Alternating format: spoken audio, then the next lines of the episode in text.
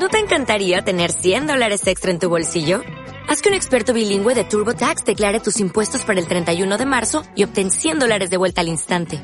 Porque no importa cuáles hayan sido tus logros del año pasado, TurboTax hace que cuenten. Obtén 100 dólares de vuelta y tus impuestos con 100% de precisión. Solo con Intuit TurboTax. Debes declarar para el 31 de marzo. Crédito solo aplicable al costo de la presentación federal con TurboTax Full Service. Oferta sujeta a cambios o cancelación en cualquier momento.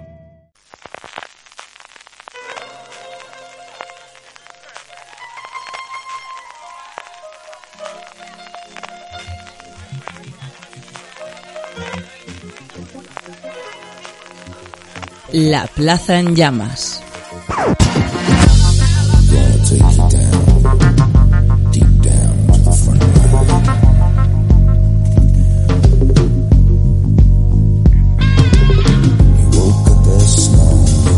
Saludos y bienvenidos al eh, primer programa de la séptima temporada de La Plaza en Llamas. El programa 192 en total desde que empezamos nuestras emisiones en el lejano ya 2012.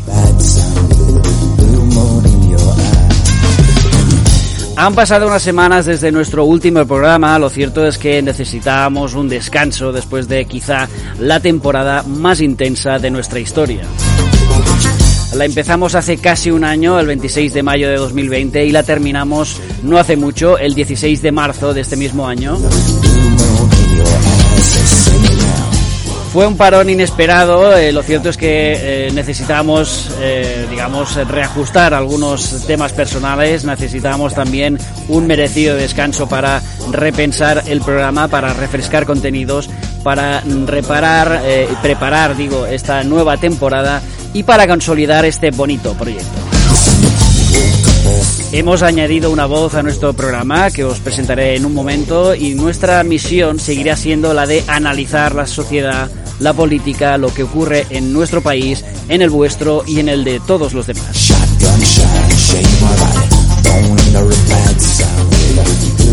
Eso sí, no os estaremos diciendo cada seis minutos eso de eh, que estamos haciendo más periodismo, ni eso de que mientras unos gritas nosotros analizamos eh, la actualidad desde un pedestal, ni haremos, eh, digamos, de la imparcialidad una falsa bandera como excusa para venderos el mismo bipartidismo de siempre, amigos.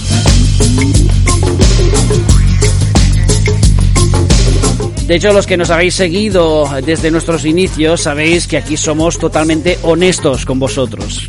Os costará más o menos lo que hagamos, pero somos siempre honestos con vosotros. Eh, como os dijimos, de hecho, en nuestro primer programa de la primera temporada analizaremos el mundo tal y como lo vemos y hablaremos de lo que, de los temas que nos dé la gana, no de lo solo de lo que nos venda una supuesta eh, actualidad mediática ya planificada.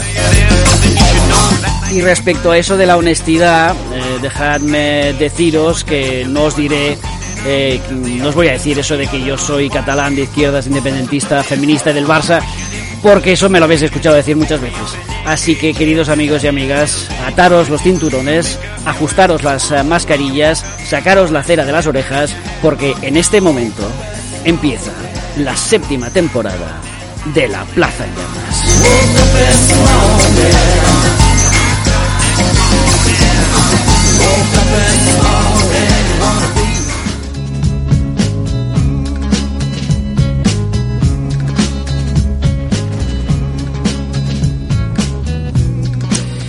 Por cierto, recordad que podéis seguirnos en nuestras redes sociales y suscribiros a nuestros canales de iVoox y Telegram. Si queréis, eh, podéis comentar cualquier cosa eh, sobre el programa. Eh, lo podéis hacer tuiteando en nuestro hashtag de esta semana que es Fascismo en Llamas.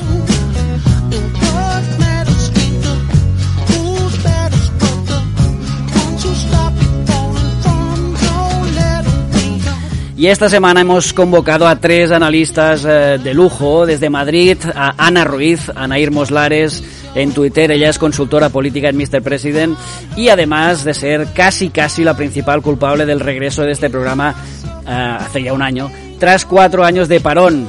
Y de hecho me encanta, por cierto, que seas una de las que estrena esta eh, séptima temporada porque ya lo hiciste, ya estrenaste la sexta. ¿Cómo estás, querida? Eh, muy bien, encantada de estar de nuevo contigo y de estrenar temporada y comenzar una nueva etapa. Así que muchas gracias por la invitación y con ganas de, de hacer tertulia. Pues sí, la verdad es que sí, tenemos muchas ganas, eh, no solo en Madrid, porque también en Bilbao eh, tenemos a Miguel Aizpuru, él es Aizpuru Solano, periodista, formaste parte de nuestra primera mesa de corresponsales aquí en la Plaza en Llamas, intentamos varias veces, no sé si te acuerdas que, que regresaras para analizar distintos temas de la actualidad, pero no ha sido hasta hoy que hemos podido contar contigo de nuevo. Bienvenido. Efectivamente, por fin he podido cuadrar agendas, ya tenía ganas de, de volver a participar después de estos meses que me ha sido imposible, así que hoy con muchas ganas aquí de, bueno, analizar lo que ha pasado en la última semana en Madrid, ¿no? Pues muy bien, eh, tenemos, eh, como decías, muchos eh, temas de los que hablar, entre otros estos de las elecciones en Madrid, que es, mm, son muy, es muy, un tema muy jugoso, digamos. y para analizarlo, la tercera persona, de, el tercer analista que tenemos es Gonzalo Caro, él es GCaro31 en Twitter, él es politólogo, investigador, militante de Izquierda Unida y un clásico de la Plaza Llamas, y es un clásico hasta el punto que lleva aquí con nosotros desde la primera temporada. lo cierto eh, es que ha estado en muchísimos eh, programas nuestros. Eh, uno de ellos, de hecho, compartió plató con el mismísimo Pablo Iglesias, que se ha retirado de, la política esta semana, cuando aún ni existía Podemos. Gonzalo, ¿cómo estás, amigo? Pues es un placer estar aquí con todas las personas que nos escuchan y contigo, Ricard. Y sí, efectivamente, ese programa con Pablo pues me, persigue porque una y otra vez aparecen cortes de, él en, en, Twitter. Pero bueno, siempre es un placer estar aquí en la Plaza en Llamas. La verdad que sí. Además me acuerdo, hace un tiempo comentabas que siempre salías eh, con Pablo Iglesias, pero nunca salía nada de lo que decías. Siempre aparecías allá como un poco eh, jarrón chino, porque los de la tuerca de esa época se encargaban de cortar las partes que, prácticamente que solo hablaba Pablo. Eh, en fin, esta semana, lo decía antes Miguel, tenemos muchos temas que tratar, entre ellos el de la Comunidad de Madrid. Ahora vamos a ello, pero primero tenemos eh, que empezar, eh, antes de empezar el debate, tenemos un tema pendiente que es la sección que empezamos la temporada pasada, esa sección que se llama El Oráculo de la Mina.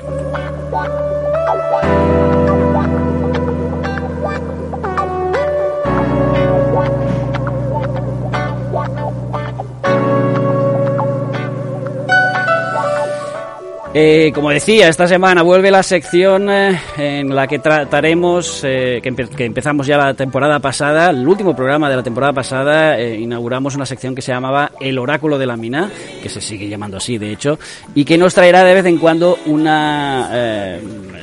nos trae una nueva redactora al programa, Judith Benito Cabezas. Bienvenida, ¿cómo estás, querida?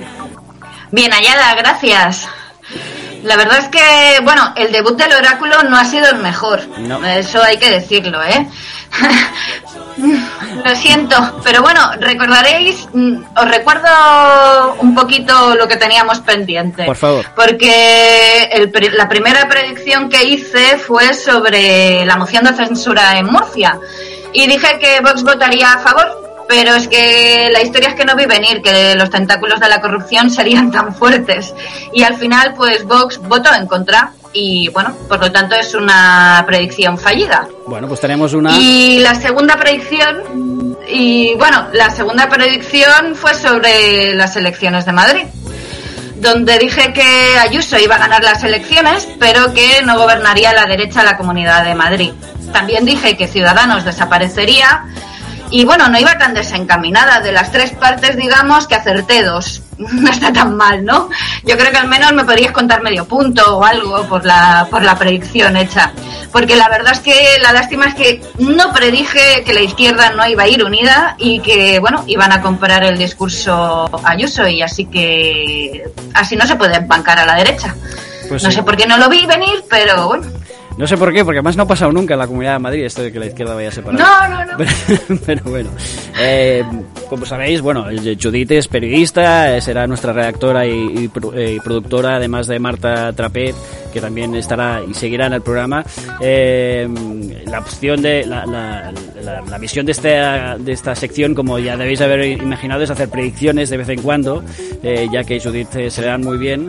eh, aunque estas primeras no, pero bueno, eh, sabemos que va a acertar en el futuro. Eh, por eso esta semana eh, nos eh, nos has resuelto dos eh, eh, incógnitas nuevas, dos predicciones que hiciste en el pasado y ahora nos vas a hacer las futuras de, de las próximas semanas. Así que, ¿cuál es la primera que vas a decir? Bueno, la primera yo creo que os va a interesar bastante, ¿vale? Porque es sobre el campeón de la Liga de Fútbol masculina de Primera División. Yo creo que eso os interesa. Sí, sí, sí. Y bueno, sintiéndolo mucho en todo mi corazón y demás, pues va a ganar el Atlético de Madrid. El Atlético de Madrid. Oye, pues me has dado una, casi Sí. una alegría, porque pensaba que ibas a decir el Real Madrid. Ah. Eh, así que mira. Sí, porque esto no lo sabías, ¿eh? No. Sabías que te iba, a hacer, te iba a hacer esta predicción, pero no sabías exactamente Aquí qué iba a me pillaste, sí, no, como, como podéis imaginar, siempre más o menos eh, antes de empezar el programa me, me explica un poco cómo ver la cosa eh, y me dijo que, bueno, me, me dejó caer que no me iba a gustar el resultado, no me esperaba que, que dijera el Atlético, pero mira, ¿sabes qué? Casi me has dado una alegría porque mejor que el Madrid, en cualquier caso, y en mi opinión deportiva, porque yo soy así, eh, del Barça, digamos, eh, pues ya, me está bien. Eh, no sé si querías hacer la segunda también, porque esta, hoy mismo ha pasado algo, así que si quieres cuéntanoslo.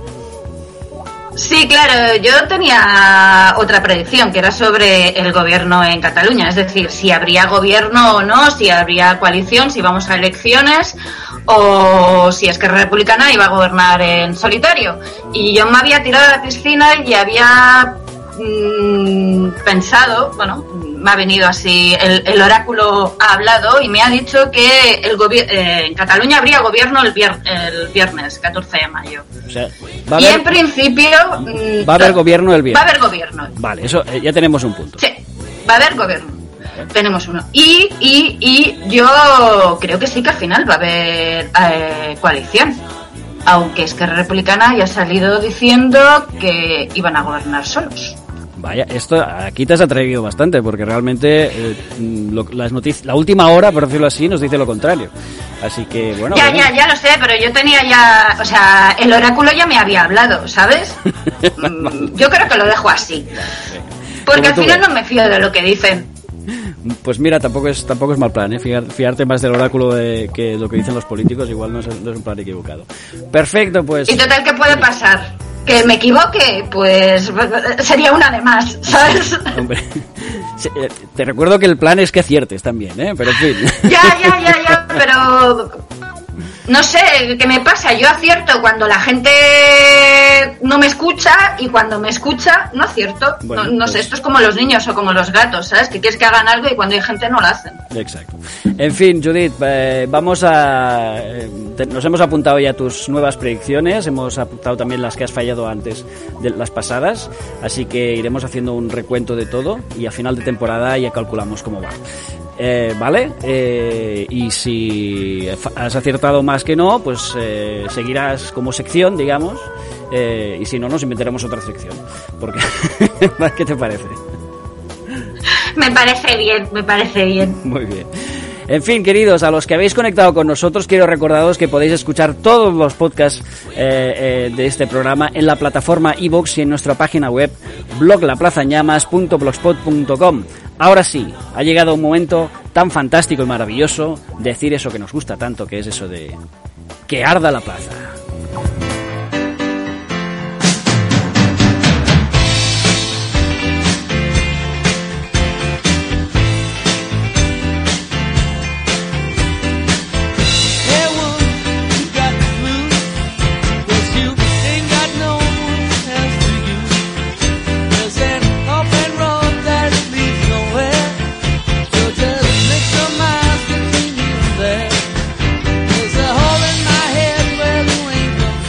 Estas elecciones en Madrid nos han dejado un gran crecimiento del fascismo en la capital, con una victoria muy contundente de Ayuso, el sorpaso de Más Madrid, el 8 precha descalabro del PSM, de- digamos, el Partido Socialista de Gabilondo, un leve crecimiento de Vox, pero crecimiento, eh, la desaparición total de Ciudadanos, como comentaba antes Judith, la desaparición, eh, la desaparición no, sino, digamos, la retirada también del de, eh, político Pablo Iglesias. Son varios temas eh, que vamos a analizar durante el programa de hoy, pero si queréis podemos empezar por el éxito de la ultraderecha en estas elecciones madrileñas. Se puede decir, por ejemplo, que el PP y Vox han, se han coordinado perfectamente durante esta campaña. La primera semana ha sido más para Ayuso, la segunda más para Vox, tras ese lamentable debate en la cadena SER, y eso les ha dado un gran resultado, porque han ganado eh, muy, con mucha, mucha amplitud, sabiendo eh, que no son exactamente lo mismo, porque Ayuso es más un trompismo frívolo y cookie, mientras que Vox es más bien una ultraderecha más clásica, lo cierto es que el perfil ideológico ha sido bastante similar. Y si Ayuso, digamos, en mi opinión, ha subido tanto en las elecciones, ha sido, entre otras cosas, más allá de la gestión que ha hecho de este coronavirus, eh, entre otras cosas también ha sido porque ha optado un perfil muy similar al de Vox, al de Rocío Manastegui, digamos. En fin, tertulianos, no sé cómo valoráis vosotros este ascenso tan tremendo de la ultraderecha en Madrid. Ana, ¿cómo lo ves tú? Bueno, yo no lo definiría tan radicalmente como la ultraderecha. Eh, y lo matizo. El PP lo, englobó en ese anarcoliberalismo de, de, Ayuso, que es muy diferente de lo que, la, bueno, sí que coinciden las propuestas económicas de Vox, pero en temas más, eh, digamos, ideológicos, sí que les puede separar un poquito. Entonces, pero mm, realmente eh, han hecho una campaña muy buena, muy buena y además muy constante y sin variar el rumbo, no en lo que ha durado la campaña. Llevan casi, bueno, el año de la pandemia más eh, el año anterior. De modo que ha sido seguir continuando con una hoja de ruta muy bien planificada y la gestión de la pandemia no les, eh, no les ha tocado, también porque no, no ha entrado como eje de campaña, porque es un tema que realmente a ella particularmente la penalizaría por la gestión que ha llevado las residencias, los centros de salud y demás, no han entrado. Ha, entablado otro eje de campaña que ha sido más en, este tema eh, comunismo o libertad o socialismo o libertad un debate que, que, realmente luego la oposición ha entrado al trapo, pero al trapo y ya con la entrada de Iglesias pues eh, lo ha cogido y ahí la izquierda pues ha perdido por las ramas.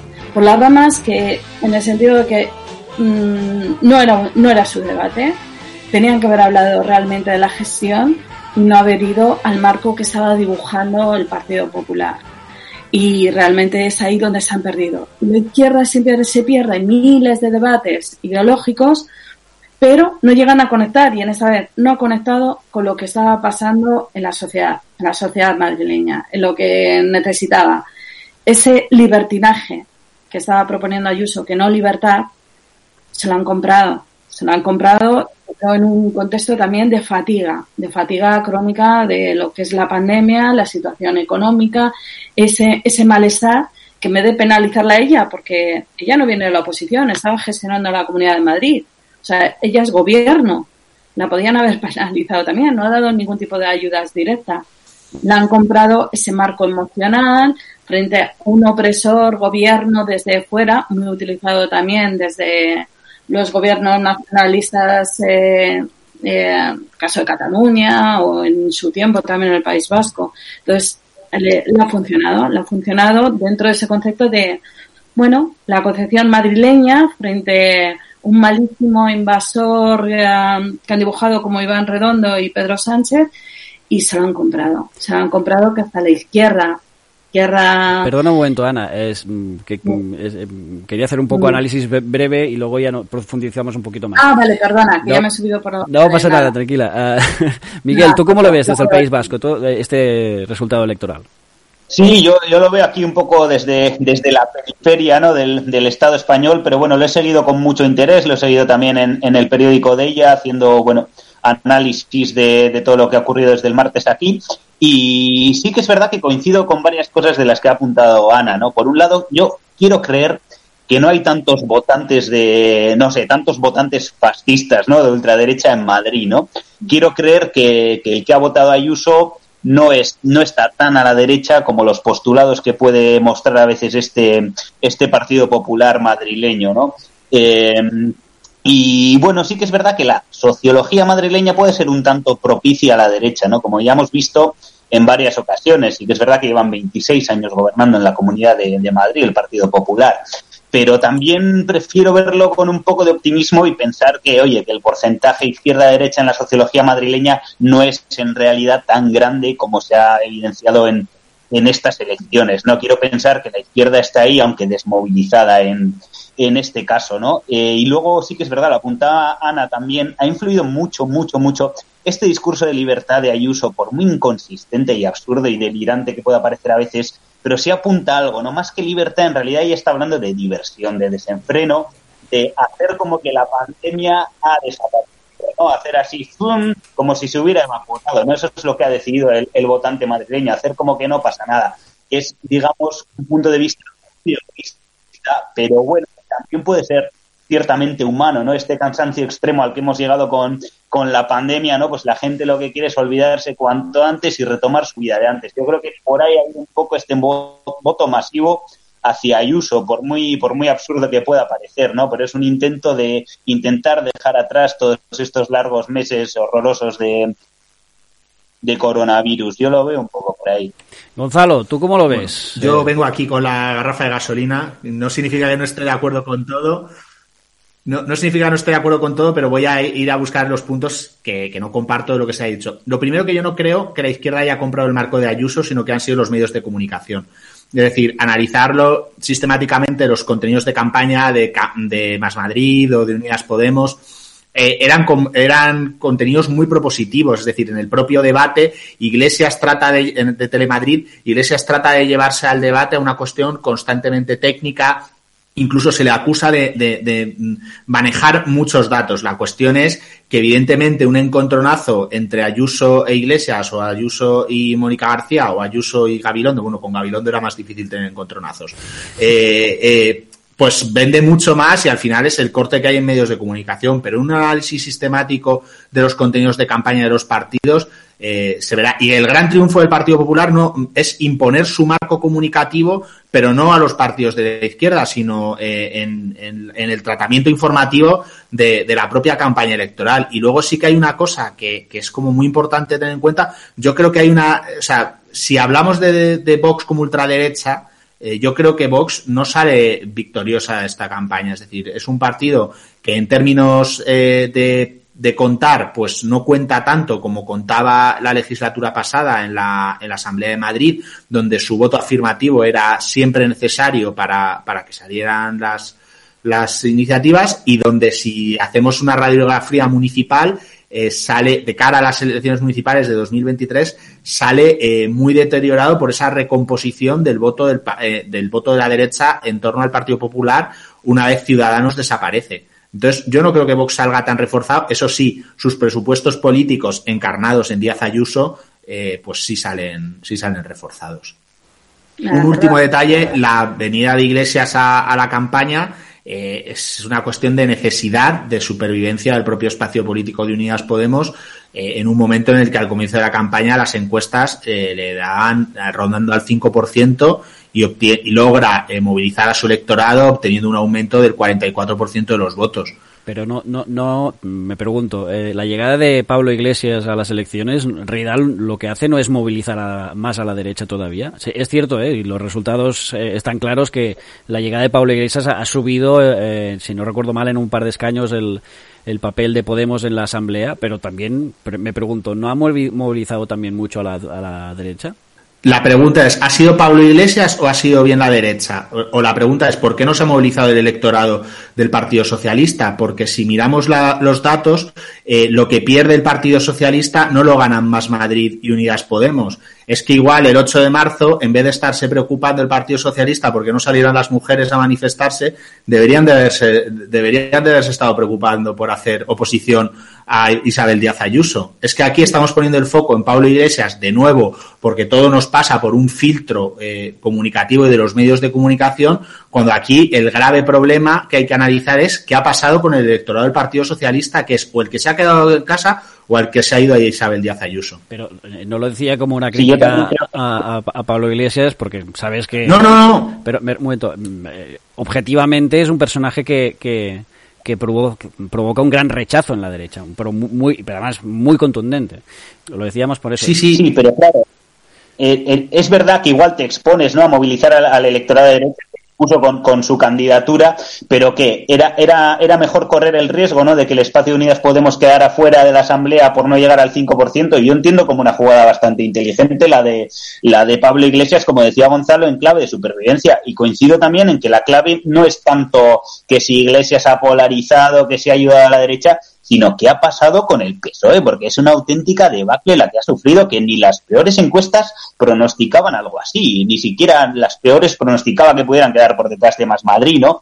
Y yo, bueno, ayer justo hablaba con, con O'Donnell Orza, que es diputado socialista del Congreso y además es miembro de la Ejecutiva de Ferraz también, y a pesar de estar, bueno, ahí en la ejecutiva de Pedro Sánchez, es un tío que habla, que habla claro, ¿no? Y él me reconocía, me decía clarísimamente que había sido una campaña muy, muy mal pensada, ¿no? Me decía que claro, que Gabilondo ha recibido más de dos guiones de campaña eh, a lo largo de las dos semanas, porque sí que es verdad que empezó con un tono de muy hacia el centro, intentando buscar el voto de ciudadanos, diciendo que no iba a subir los impuestos y tal, y luego de repente de la noche a la mañana pasó a, a un discurso mucho más a la izquierda, hablando, abriéndose a gobernar con Pablo Iglesias en caso de que sumaran y tal. Yo creo que eso desconcierta mucho al electorado socialista, ¿no? Yo creo que, que no, que no han sabido movilizar y, y bueno, también, ¿qué pasa? Que estos dos años en la Asamblea de Madrid, el Partido Socialista ha estado completamente desdibujado, ¿no? Desaparecido. Gabilondo no ha hecho pues. Esa es la clave, que una campaña no se puede hacer solo en 15 días. Si no has tenido un trabajo previo antes y más en este año de pandemia, en el cual ha estado totalmente desaparecido, pero totalmente desaparecido Gabilondo, no se le escuchaba, la voz de la oposición eh, la ha realizado Mónica García en la Asamblea de Madrid y de hecho Ayuso, los rifirrafes los ha tenido con Mónica García y a nivel comunicativo los cortes eran ese rifirrafe entre las dos y, y Gabilondo no, ni, se la ha escuchado eh, en ningún momento. Además estaba en un momento que le pedía también su, su propia militancia que tuviera un tono un poco, no más agresivo, pero bueno, por lo menos se tirara un poco más a la yugular, que se lo oyera más. él y su equipo estaban con obsesionados con esa forma de un tono tranquilo, que fuera sosegado, de, pasar a la población que no era el momento de la confrontación política, sino de la unidad, que, sí está muy bien, pero cuando eh, en un momento tan, tan fuerte las políticas que estaba llevando la Comunidad de Madrid estaba mm, tenía mm, como consecuencias que personas falleciesen, no es para tener un, un tono tranquilo. Entonces, 15 días después, crear ese marco en una campaña también tan errática, tan mala, porque comenzó, pues eso, haciendo el guiño a ciudadanos, con, con este Iglesias no, para luego en un debate televisivo decirle, oye Pablo, ignorando a más Madrid, además eh, descaradamente eh, aquí estoy, con un mutante socialista también de punto, que, tiene totalmente un odio eh, también hacia Pablo Iglesias y que lo ha movilizado también por ese voto, pues, pues eh, el desastre, el desastre total. Y si hay algo que, que valora mucho el votante, es que haya seguridad. Seguridad en planteamientos, seguridad a la hora de, comunicar eh, propuestas y sobre todo en, una en, una, en unos momentos tan sumamente inseguros, líquidos, que, que no puedes dar esos eh, cambios de volante tan, tan diferentes de 180 grados y al final pues eh, estaba cantado que, iba a ser unos resultados malos. Tampoco imaginaba que fueran tan malos. Eso sí, ahora bien, creo que también la retirada de Pablo Iglesias ahora justo el misma, en la misma noche electoral, pues no sé qué consecuencias va a tener para, para Unidas Podemos, lo que le deja un poco debilitado también. Yo de esto que dice Isabel, de lo primero que ha dicho, lo de no puedes estar dos años, estoy completamente de acuerdo. Es decir, la izquierda madrileña tenemos que entender una cosa.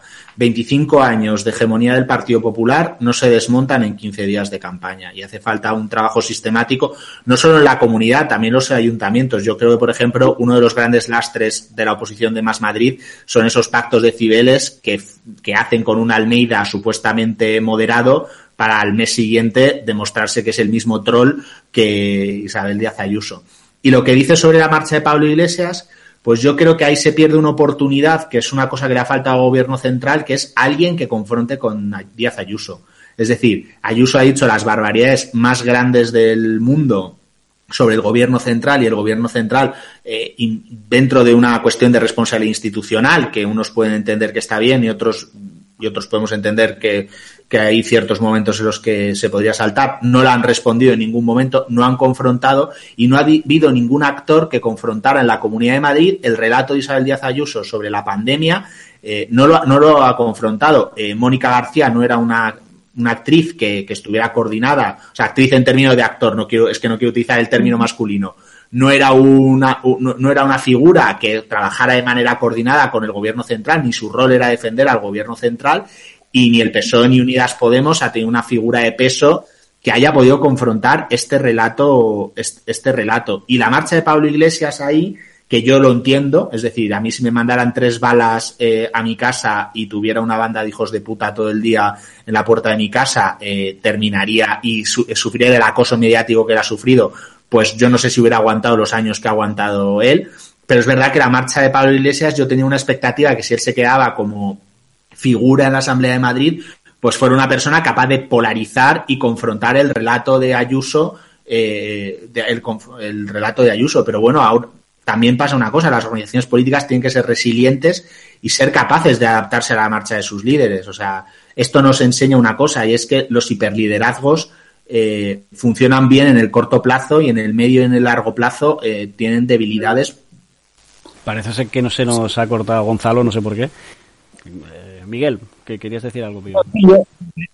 Liderazgos, ¿no? Me parece que se le abre, a pesar de esta repentina marcha, ¿no? Tan, bueno, que no sé, tan de repente, ¿no? En la misma noche electoral de Pablo Iglesias, yo creo que se le abre una oportunidad, una ventana de oportunidad a Unidas Podemos, que se juega mucho, porque se juega su supervivencia a largo plazo, ¿no? se juega a ver si es un partido de nueva política que ha llegado para extinguirse rápido como ciudadanos o si tiene futuro más allá. Me parece que ahora tiene una oportunidad de mostrar que yo les veo, les veo una posibilidad de mantener un, recorrido, ¿no? Están en el gobierno español y bueno, y a pesar de la derrota en Madrid del bloque de izquierdas, ellos han ganado, han sumado tres escaños más y tienen un punto muy importante, que es una figura eh, yo creo que va a ser vital en los próximos meses, con mucha imagen en el, en el gobierno como, como ministra de Trabajo, con todo este tema de los ERTES, con todos los avances sociales que ha conseguido en pocos meses. Yo creo que ahí, no sé, pueden tener una oportunidad para seguir adelante.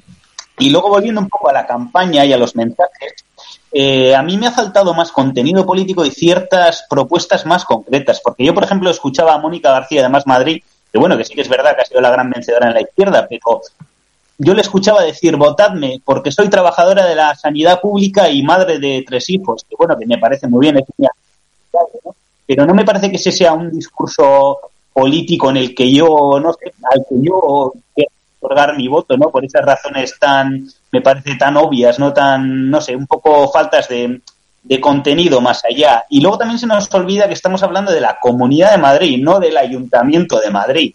O sea, que la sociología de los pueblos de la Comunidad de Madrid yo creo que es muy diferente a, a la de la capital, ¿no? Y me da la sensación de que Más Madrid tiene un perfil demasiado urbanita, demasiado burgués, en cierto sentido, que también le falta conectar con, con los pueblos de la comunidad. Y lo mismo le pasa un poco a, a Unidas Podemos. No tienen quizás demasiado perfil urbanita y, y académico, ¿no? Entonces eso complica las cosas a la izquierda también cuando hablamos de unas elecciones en toda la comunidad, no solo en el ayuntamiento de la capital.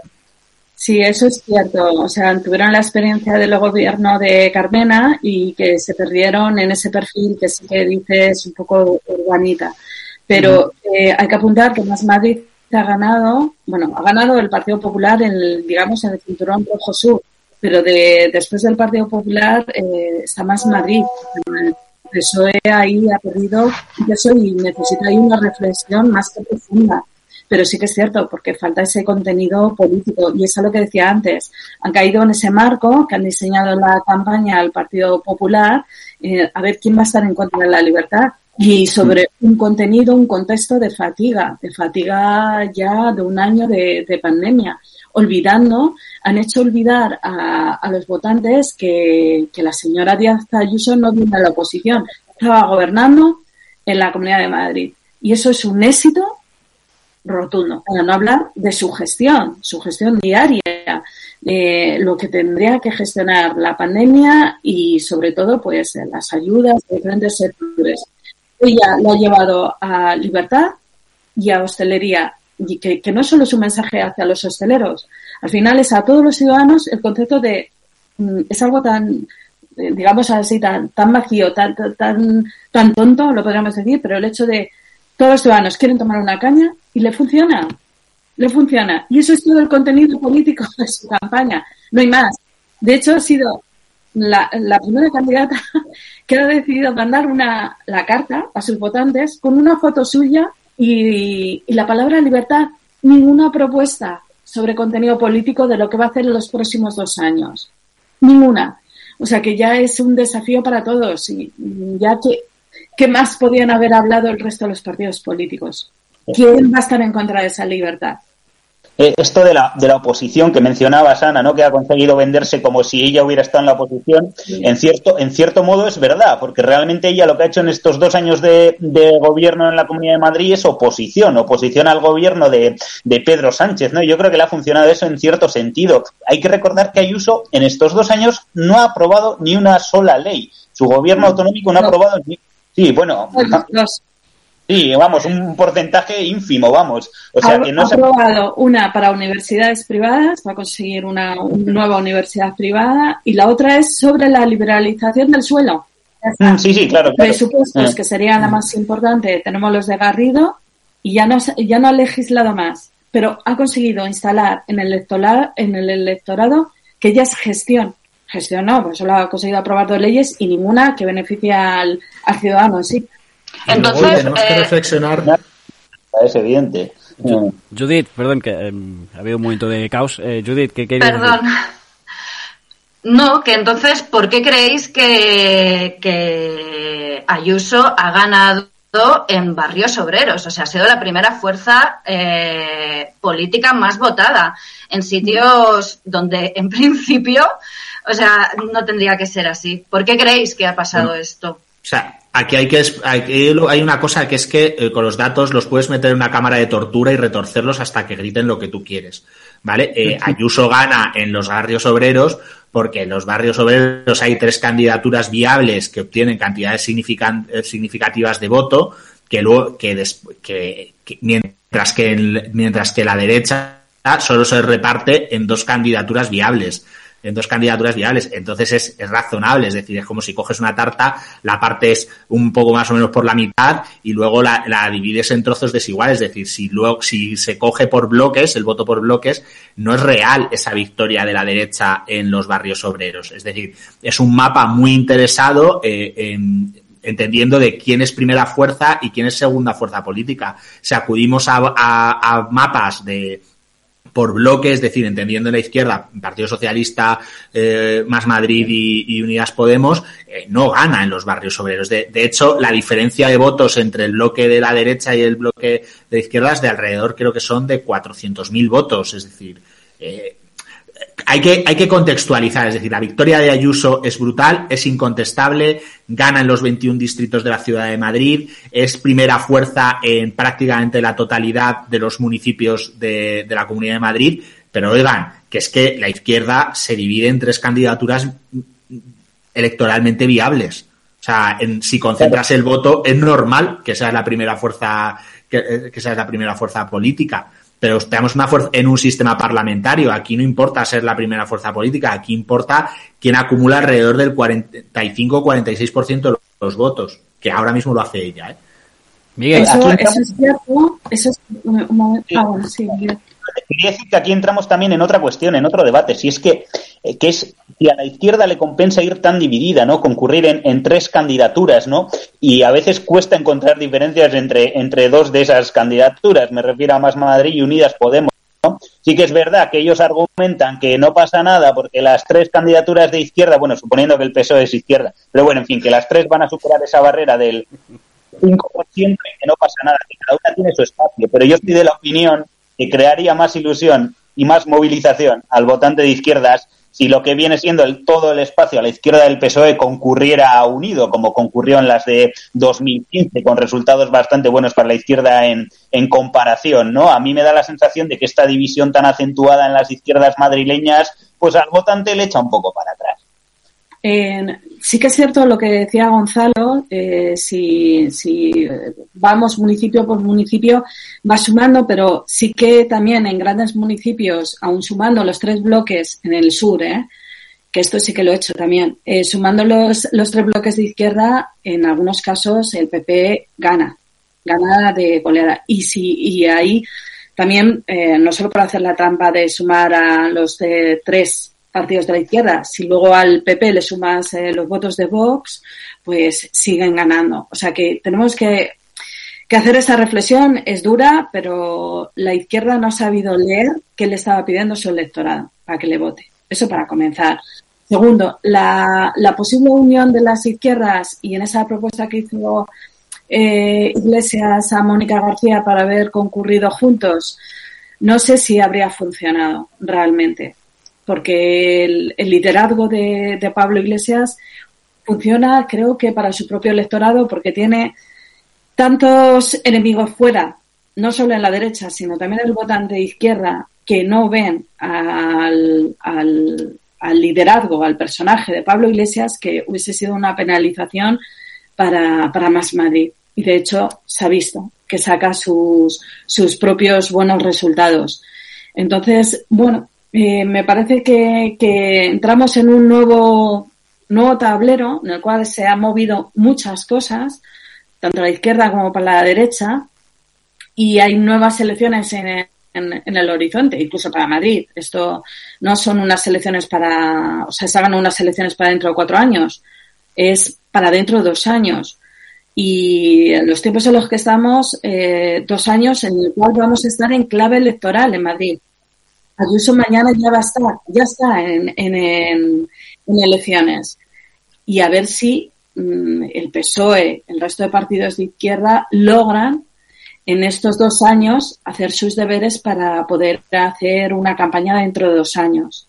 Que lo veo difícil, no, no, no, no lo sé, ¿eh? Eh, a ver qué vuelva a pasar porque me, tengo la sensación que el PSOE vuelve a equivocarse.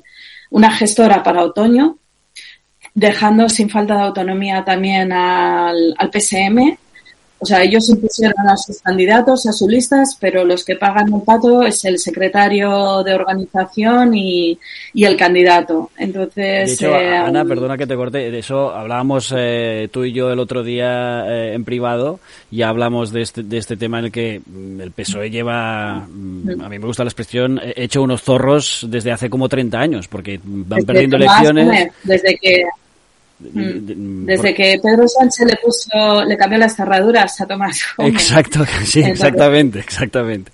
De hecho, incluso, también, de, también incluso hay, yo creo acabo rápido, Gonzalo. Eh, incluso eh, desde bastante antes, porque llevan muchos años perdiendo elecciones, cambian a la, a la directiva del PSM y no sirve de nada y se queda todo igual. Y por eso decía que el PSM está hecho un desastre desde hace 30 años, que no es, sí, no es moco de pavo. ¿eh? No, pero tampoco perdamos de perspectiva que las últimas elecciones, hace dos años, las ganó Gabilondo.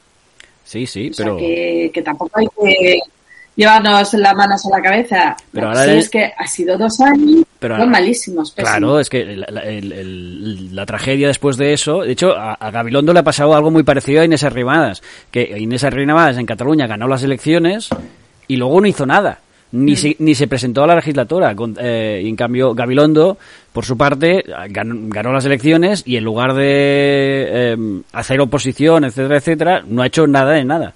Gonzalo. No, que también hay que tener una cuestión de enfoque y es que el Partido Popular gobierna clara y directamente para los suyos. Y es una reflexión que hay que hacer desde el, desde el gobierno central que tiene que hacer si, si quiere revalidar su mayoría es si efectivamente está gobernando con la misma virulencia para los suyos. Eh, y, y, y, es verdad que vamos a hablar de polarizar, ¿Pero de las ¿Sabe dos quién son los suyos del Partido Socialista? Todo lo que queramos. Gonzalo. Pero, pero la realidad es que sobre la mesa. Déjame, déjame hacerte una, una pregunta, ¿Perdón? Gonzalo. Eh, ¿El Partido Socialista sabe quién son los suyos? Porque me da la impresión de que hace bastante bueno, tiempo claro, que no pues. Es que igual el Partido.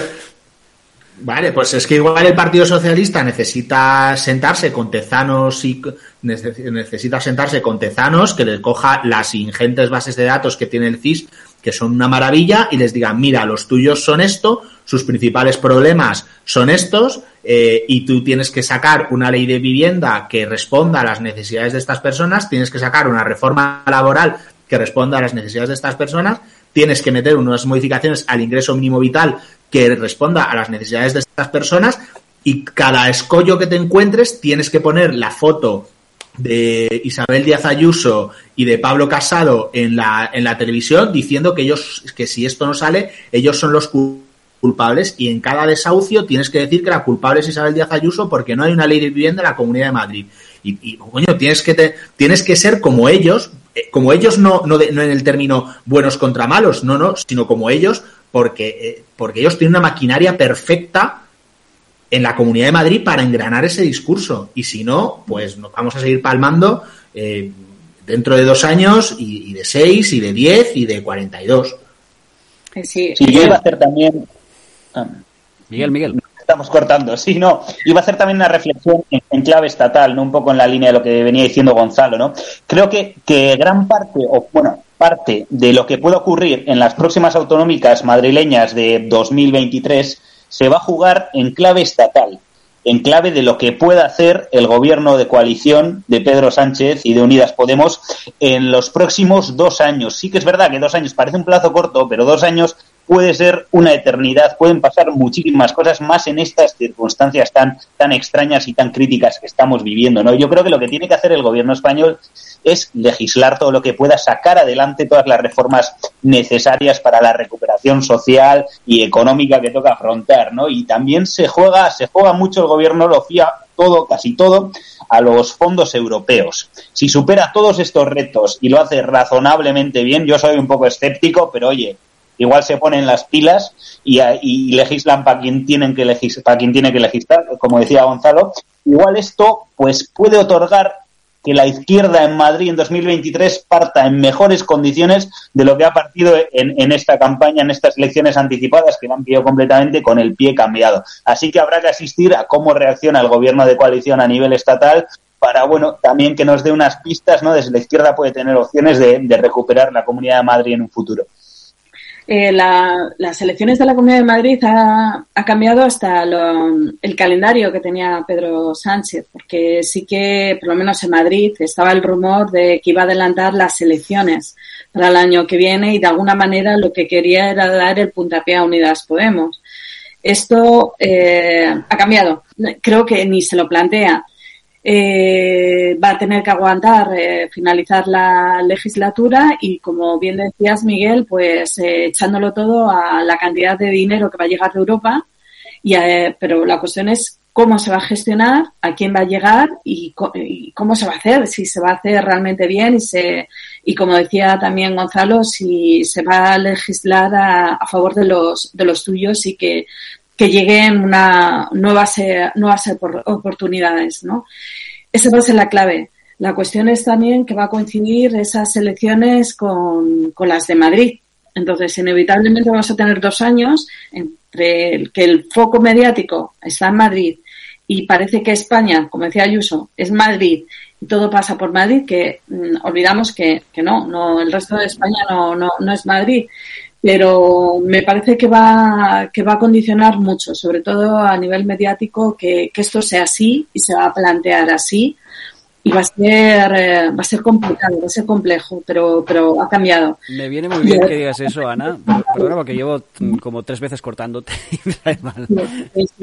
Discúlpame, perdona. Pues que me viene muy bien que me hayas dicho eso, porque em, una de las preguntas que teníamos aquí preparadas es ¿por qué debatimos tanto sobre estas eh, elecciones regionales de Madrid, que no dejan de ser unas elecciones autonómicas, digamos?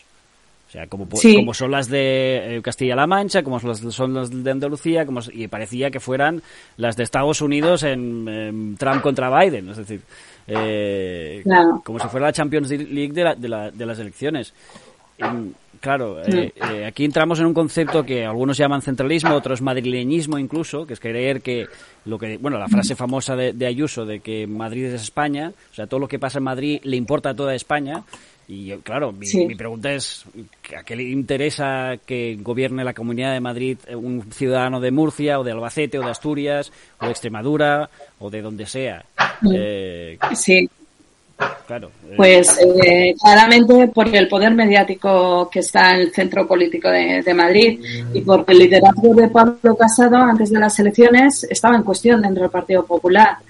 Entonces, eh, las consecuencias yo creo que las ha tenido el, al momento postelectoral, el de refuerzo del Partido Popular, que le ha dado aliento y le ha dado perspectivas y sobre todo a Pablo Casado, que la, ha salvado, la ha salvado momentáneamente, porque no me imagino a Miguel Ángel Rodríguez y a determinados sectores mucho más conservadores que Pablo Casado eh, intentándole mover la silla en los próximos años a favor de, Díaz Ayuso. Entonces, para el Partido Popular ha sido una, un, aliento, eh, pues sobre todo, pues eso, a corto plazo, para Pablo Casado, pero que se haga mirar el medio largo plazo. La cuestión también es si se adelantan las andaluzas, porque hay varios actores este, y el Partido Popular quiere borrar a Ciudadanos en todo lo que queda de resto de comunidades autónomas para poder aglutinar ese centro derecha. Entonces, a ver, a ver qué pasa. Eso es uno de los objetivos ahora que tiene el Partido Popular. seguramente tengan en ese adelanto y son efectos de las elecciones. Comenzó en Murcia, se volvió a Madrid y Madrid está generando un terremoto que va a llegar al resto de comunidades autónomas. Para, para esas elecciones del 2023, que, que están ahí, son los movimientos de ajedrez ya están. Murcia, contigo empezó todo un poco, ¿no? Digamos. Eh, Gonzalo, ¿tú, cómo ves este, este, futuro político? De hecho, em, estas elecciones son un poco el, reinicio del bipartidismo, porque se ha ido Pablo Iglesias, dejando bastante descabezado a su partido. Está más Madrid, que está empezando a crecer, eh, pero vamos, es de momento básicamente un partido en Madrid y tiene uno o dos diputados en el Congreso, pero poco más. Eh, Para nada, ¿eh? Yo no creo que sea la vuelta del bipartidismo.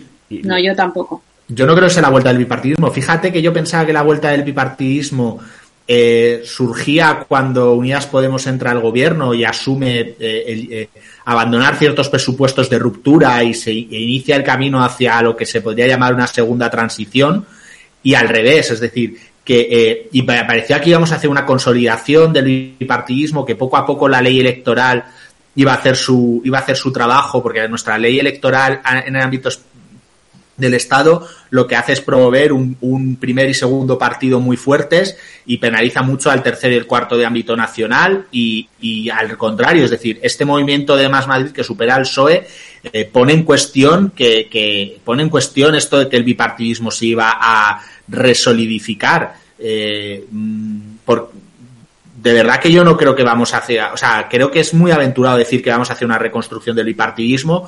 Vamos a ver qué, qué movimientos hace Más Madrid eh, eh, con, por ejemplo, en Andalucía, qué jugada hace si se acerca a anticapitalistas. La verdad es que me parece una combinación que dentro de unos años eh, en el pecado van a llevar la penitencia, pero bueno, o sea, eh, ellos sabrán en, que si, se juntan, porque vamos, eran en, sectores enfrentados eh, cuando formaban ambos partes de Podemos. Yo no creo que vamos a la recomposición del, de, de, de esto. Perdonadme porque voy a hacer una pequeña cosa teórica de politólogo de mierda, pero es importante explicarlo. En 2011 de, lo que se hablaba era de crisis de régimen y era un término que viene eh, y es un, y la crisis de régimen es un término histórico. La última vez que España estuvo en, crisis de régimen empezó en 1898 con las pérdidas de las colonias y terminó en 1939 con, eh, con Francisco Franco eh, ejecutando a medio millón de personas para y 45 años de dictadura. Eh, la crisis de régimen que comenzó en el 2011 va a tardar muchos años en cerrarse en este país y está vinculada a cuestiones como la crisis ecológica, la crisis económica, la crisis de cuidados. No vamos a ver una consolidación.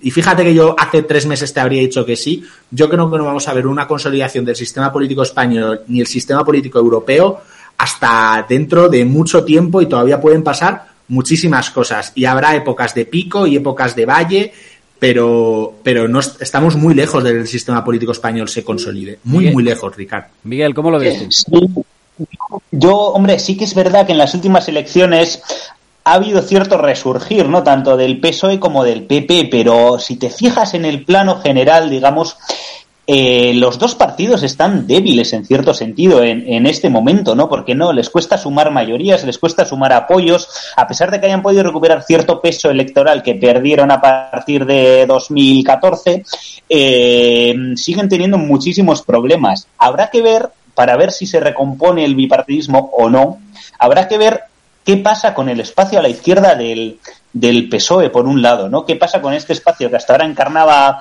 eh, Unidas Podemos y que se va a tener que, que recomponer, ¿no? Tras la marcha de, de, Pablo Iglesias, tras ciertos batacazos electorales, tras la llegada de, de, nuevos liderazgos. Vamos a ver hasta qué punto recobra fuerza esta izquierda. Y por otro lado también, en el otro espectro, justo en, en, en la derecha del, del, Partido Popular, habrá que ver hasta qué punto llega también esta amenaza de, Vox, que a mí sinceramente me preocupa muchísimo, ¿no? Vamos a ver si, si somos capaces de, frenarla o de si por el contrario va adquiriendo cada vez más consistencia y amenaza al, al Partido Popular, ¿no? En cualquier caso, y volviendo un poco a, las, a los resultados de las elecciones de, de, del 4M, eh, yo creo que tampoco todo de todo se puede hacer una extrapolación o una lectura en clave estatal, ¿no? Porque aquí la lectura fácil es que el PP sale reforzado y que puede aspirar a desalojar a Sánchez de la Moncloa. A mí eso me parece una lectura muy facilona y, y errónea, ¿no? Porque, vamos a ver, eh, yo creo que nadie en su sano juicio o nadie que conozca bien la, realidad territorial de, del Estado español puede pensar que el PP si pone a, a Díaz Ayuso un perfil similar o incluso al propio Pablo Casado de candidato a la presidencia vaya a poder recuperar jamás la Moncloa. Porque el PP cuando ha ganado, cuando ha conseguido llegar a la Moncloa en las elecciones generales, ha sido con otros perfiles más más moderados, por un lado, tipo Mariano Rajoy, y más territoriales, no tanto madrileños, ¿no? Yo creo que el electorado de la periferia del Estado español jamás va, va a apoyar en masa a un candidato de este perfil que trae ahora el PP. Por eso creo que tanto el PP como el PSOE siguen estando en posiciones débiles y no termino de ver esta recomposición, este reforzamiento del bipartidismo yo tampoco. Eh, me parece muy bien lo que no. acabas de decir, porque además esto recuerdo, creo que era Miguel Herrero de Miñón hace muchísimos años en una sección que tenía en la ventana de Gemma Nierga que comentaba que eh, durante una época se decía que él iba a ser el candidato a presidir y bla, bla, bla. Y por su perfil, él explicaba que precisamente por su perfil más madrileño fue totalmente rechazado. ¿no? De hecho, en los últimos tiempos, ya no, no hablando de la prehistoria política, sino de los últimos tiempos, hemos visto eh, precisamente por esa postura de, de Ayuso del, de Madrid es España y todo eso, una cierta, bueno, desde ella lo calificaba de eh, madridfobia o algo así, que no es más ni menos que la respuesta a una actitud totalmente centralista y, y un poco mm, obtusa de lo que es todo el, el, resto del país, ¿no? Creer que Madrid es toda España, pues es, lógicamente al resto del Estado, incluso gente del Partido Popular le ha molestado bastante. Eh, Ana, ¿cómo lo ves? Sí, pues eh, la cuestión es si eh, se copia la fórmula de, de, Ayuso. A ver, me explico. Comparto el análisis de, de, Gonzalo que ha hecho, su análisis de como politólogo, te lo compro como otra politóloga, pero creo que te has olvidado una variable importantísima, que es la clave territorial. Y es verdad que los cambios de régimen también se han dado por una cuestión de crisis territorial. Y seguimos con esa crisis territorial. Eh, Ayuso lo ha entendido muy bien, lo ha entendido perfectamente y ha trasladado dentro de su campaña un elemento territorial. Es el, el estar ese orgulloso de, de, de, de, ese Madrid, ¿no? Ha sacado ese sentimiento emocional. Eh, Núñez Feijó, desde Galicia, también, cuando han sido sus elecciones, no ha sacado la marca al PP.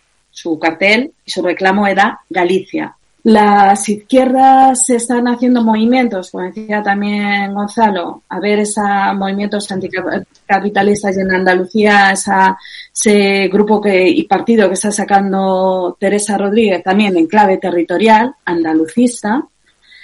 Y luego estamos viendo mm, ejemplos de ese Teruel existe, veremos si tendremos en un momento un Soria existe, un Palencia existe, un Extremadura existe, eh, por, unos reclamos de necesidades eh, regionales propias que, que, no se entienden desde Madrid o que les quedan demasiado lejos y que ese marco lo está comprando, en unas partes lo está comprando la derecha y por otros lados lo está comprando la izquierda, en ese regionalismo.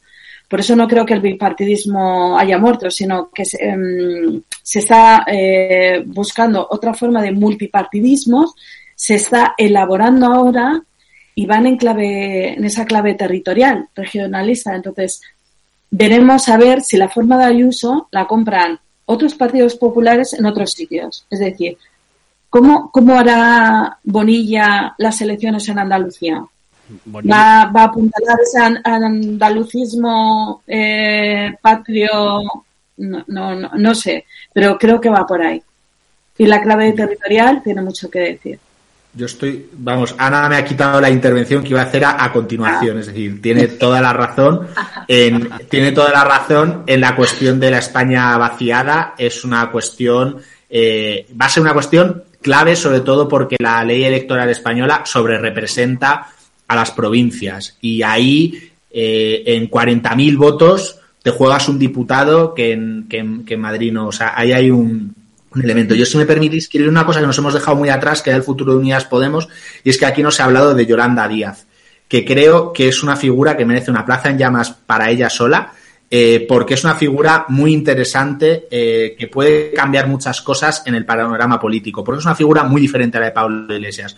No polariza por el momento, evidentemente la van a atacar, pero no, no tiene un back, no tiene una un histórico de intervenciones tan brutal como tenía Pablo, porque a Pablo lo que le flipaba era la polémica. O sea, venías una, era un show, ir a una tertulia con él, pues te lo pasabas muy bien, porque las liaba, las liaba pardísimas, pero amigo, eso te genera archivo. Y ella no, y además ella tiene una alianza tácita con comisiones obreras, que después de la Iglesia Católica es la organización civil eh, más, eh, con mayor afiliación eh, de España.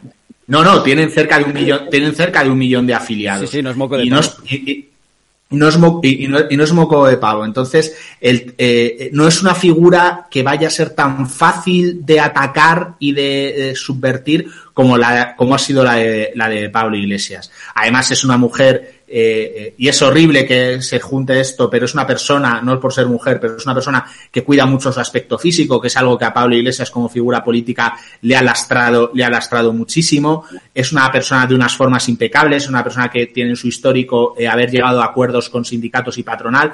Es un liderazgo muy interesante que en los próximos meses puede cumplir un papel muy importante en esta reconfiguración sobre lo que nos estabas preguntando, Ricardo. Sí, porque. Yo tengo que decir, Gonzalo, que de Yolanda Díaz he hablado yo antes, se le ha mencionado, pero creo que era el momento que estabas tú desconectado, así que igual no me he podido escuchar. No, pero a este respecto que decías que les va a ser más difícil vilipendiarla, ¿no? Como han vilipendiado a Pablo Iglesias, es verdad. Yo ayer estas noches de insomnio, ¿no? Que doy vueltas al panorama político, estaba pensando, ¿no? ¿Con qué van a atacar a partir de ahora a Yolanda Díaz, ¿no? ¿Qué van a intentar? Y realmente me costaba, ¿no? Me costaba ver los argumentos que puede emplearse desde el aparato mediático, desde el establishment, desde la derecha, ¿no? Ahora contra, contra Yolanda Díaz. Sí que es verdad que es un personaje público que parece más blindado en cierto sentido a estas críticas, ¿no? a esta campaña de, de intoxicación que han hecho con, con Pablo Iglesias, ¿no? Ahora, de todo este aparato mediático puedes esperarte lo peor, incluso lo más inesperado. Así que algo sacarán seguro en los próximos meses para ir a por ella en cuanto tome las riendas ¿no? de, Unidas Podemos. No sé por dónde le atacarán, pero sí que es verdad que ese, ese, esa presión contra, contra bueno, quien va a encarnar ahora el liderazgo de la izquierda, yo creo que va a seguir ahí. Pero sí que es verdad que puede tener una mejor imagen que la que ha tenido Pablo Iglesias y puede, puede resultar una ventaja para la reconfiguración de ese espacio político. Sí que tiene una mejor imagen, eh, es fundamental y sobre todo esos acuerdos en los que ha llegado con tanto con sindicatos como patronal, eh, por donde la van a atacar es por, por, su ideología, claro, ella es comunista y ello, la derecha está eh, haciendo pedagogía de lo malo que es el comunismo es malísimo. Y ya la Unión Europea eh, lo que están continuamente y machacan como lluvia fría de que la Unión Europea eh, ha condenado tanto el comunismo como el nazismo. Que mentira, lo que realmente han condenado son los movimientos totalitarios, nazismo y estalinismo. Pero el, el común de los mortales, los ciudadanos, eh, les dicen que es comunismo y lo que es el comunismo, olvidando el comunismo democrático europeo o el comunismo español, eh, luchando a favor de las libertades contra una dictadura frente a los herederos ahora de ese partido, de esa dictadura que están liderando un partido y que están pidiendo en el Congreso que se legalice a los partidos comunistas, pues me imagino que siguen, van a seguir, ese va a ser el, el ataque frontal que van a tener contra, contra Yolanda Díaz. Entonces, bueno, Pues- y, pero cada, Yo creo que van a, yo creo que van a chocar con su sonrisa. ya, sí, O sea, porque la, cari- la caricatura anticomunista por antonomasia soy yo, un señor gruñón, señor gruñón con barba, calvo, así. eh, Claro, eh, sin, sin sentido del humor, pero, pero yo creo que van, yo creo que van a chocar con, con un personaje. Y además, en esto que hablábamos antes de la crisis territorial, hay otra cosa súper importante. Yolanda Díaz habla gallego y no esconde el acento gallego, porque Alberto Garzón es un líder andaluz, pero no habla con acento, no habla con acento andaluz. Luego lo tiene, ¿eh? en alguna conversación que he podido tener le sale, pero no, no tiene un acento andaluz marcado. Y sin embargo, Yolanda Díaz sí habla con un no habla el lenguaje de, no habla el no habla madrileño como le pasa a casi cualquier político que pasa aquí seis años incluso a, a tu amigo Rufián Ricard también le empieza a pasar Sí, sí. sí, Bueno, es que de hecho Rufián, de una de las cosas, mm, tampoco es que tenga mucho acento catalán porque es de origen andaluz y ya mm, es más complicado que lo tenga. eh, Y de hecho, de hecho él ha hecho mucha gala de eso, de, de su origen andaluz eh, y de su independentismo, eh, conjuntando las dos cosas, ¿no? En fin, eh, so- a- llevamos una hora y seis minutos y yo me tiraría un par de horas más hablando de esto porque os veo súper a gusto a los tres, la verdad que sí. Eh, y Me quería haceros otra última pregunta para antes de ir a, a la, a la hoguera y me, me venía muy bien lo que, me- lo, lo que estaba comentando eh, Gonzalo, eh, porque es eh, realmente el, el futuro del partido eh, Podemos, el partido de, de la izquierda en general, eh, ante este crecimiento de, de un partido como Vox, que también lo apuntaba Ana antes, eh, son, eh, es, fundamental para ver cómo evoluciona el país. ¿no? También me ha hecho gracia un, un comentario que ha hecho Ana que decía que los herederos, y no, no lo ha dicho Ana, pero se dice mucho en los medios, hablando de Vox como los herederos del, del eh, franquismo que yo sepa, los, el partido del que desciende el franquismo no es, ni, es Alianza Popular, que es ahora el Partido Popular. Y, pero, eh, sí, me refería por ellos. Ah, ¿eh? vale, no, vale. no que- vale, vale, perdona. Es que siempre. Sí, los que me- están el- el- el- pidiendo de legalización también está el Partido Popular y Ah, vale. el, sus- los tertulianos del Partido Popular están con ese esquema de mal es el comunismo. Sí, Han sí, cometido más de exacto. 100 millones de crímenes en el mundo. es que me- me pero hace- Ricard Vox es una extinción del Partido Popular ¿eh? Sí, Exacto. exacto, Claro. pero, pero me, me, me, me sorprende que se obvie al partido que realmente sí es de- heredero del franquismo, que es el Partido Popular, que es mm, eh, na- nació de Alianza Popular, que eran los siete magníficos que salían de, se les llamaba así, los siete, siete ministros franquistas que crearon Alianza Popular. Pero me- me- lo comentaban a modo de anécdota, básicamente, pero en fin. Eh, sí, pero me refería al Partido Popular, ¿eh? no a Vox. entonces, que, Y según- por, y por lo que dice Gonzalo, el Vox es una escisión del Partido Popular, entonces tampoco los no, en ese. no, no está tan alejado, sí es cierto. pero más porque por lo que decías tú, Ana, me refería a cómo se le estila a Vox habitualmente, ¿no? En los medios de comunicación, Sí. cuando realmente son los otros. Eh, no sé si A mí queréis- me gustaría decir. Judith, Perdón, dale, a dale. mí me gustaría a- apuntar una cosa que, que Ana ha dicho, que era sobre las elecciones andaluzas.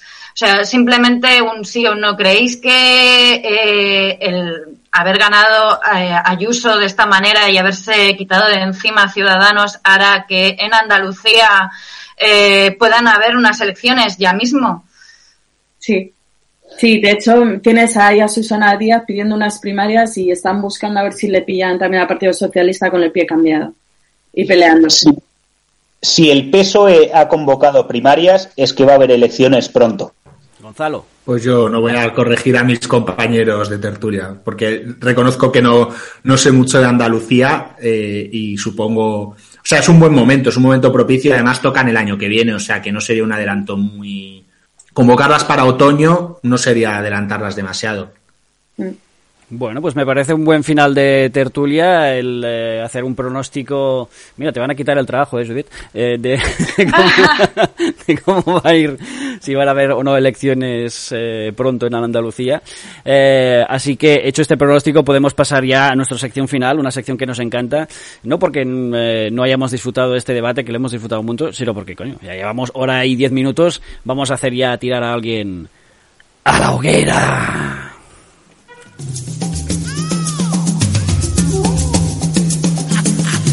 A la hoguera. Please allow me to introduce myself. I'm a man of wealth and taste. Para quien no lo sepa, esta sección sirve para tirar a alguien a la hoguera. Nuestros tertulianos eh, desde, lo hacen desde la primera temporada ya, elegir a tres entre tres candidatos que les proponemos. Y si hay empate, a diferencia de otras temporadas, no seré yo quien desempate, sino que lo hará nuestra audiencia que ha votado ya en nuestra encuesta en llamas.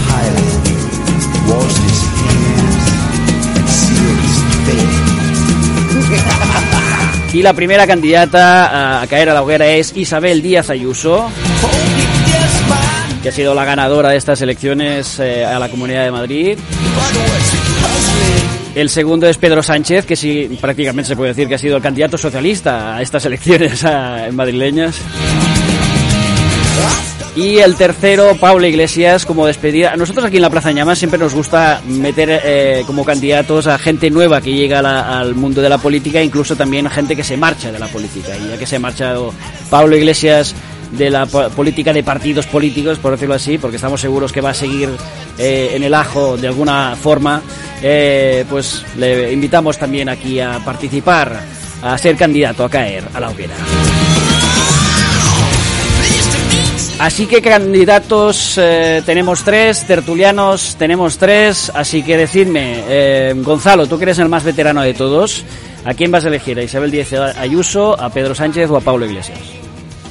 Pues yo voy a tirar a Pedro Sánchez, porque Ayuso ha ganado, por lo tanto no vas a tirar a la hoguera a alguien que ha ganado, que ha ganado porque lo ha hecho bien.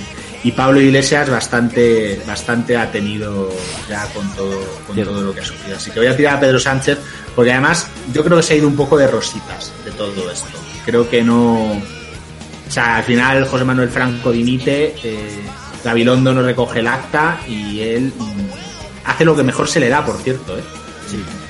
Hacer como de irse de rositas.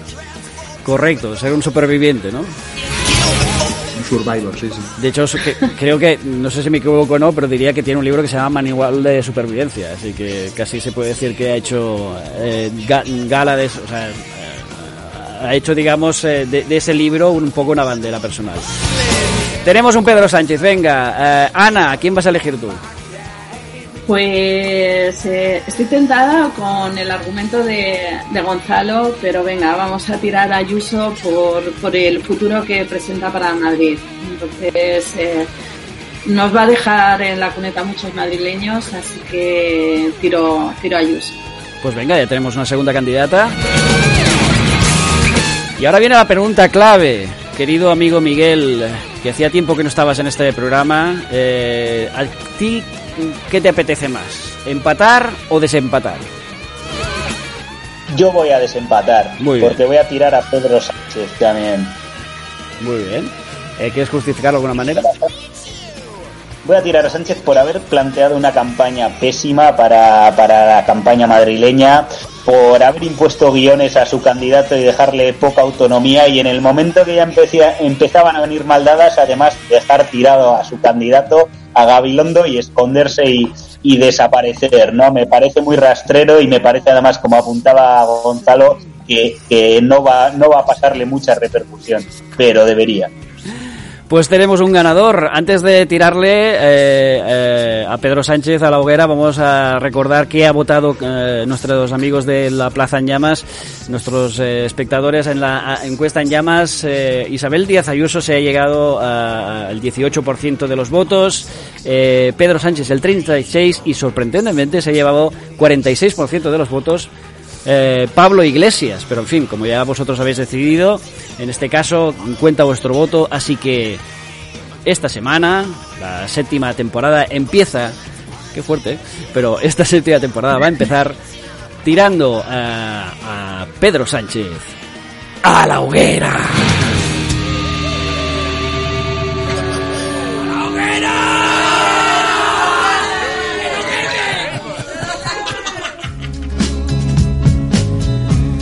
Hasta aquí la Plaza en Llamas de esta semana. Muchísimas gracias a nuestros tertulianos de esta semana, a Miguel, Ana, Gonzalo. Un placer, como siempre. Sí, Me lo he pasado fenomenal.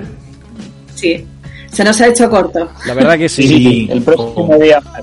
El próximo día más, sí señor. Es, eh, A mí me parece muy mal, Ricard, que no me hayas preguntado a mí sobre a quién lanzábamos a la hoguera, ¿eh? Ahí te lo tengo que decir. Me estás ignorando completamente. Pero bueno, que da igual, hubiera lanzado también a aquí como Gonzalo y como Miguel. Eh, me han quitado los argumentos, entonces por eso no he dicho nada, pero me parece muy mal, Ricard, que lo sepas. Aquí el- Pero me lo he pasado muy bien. Muchas gracias a todos.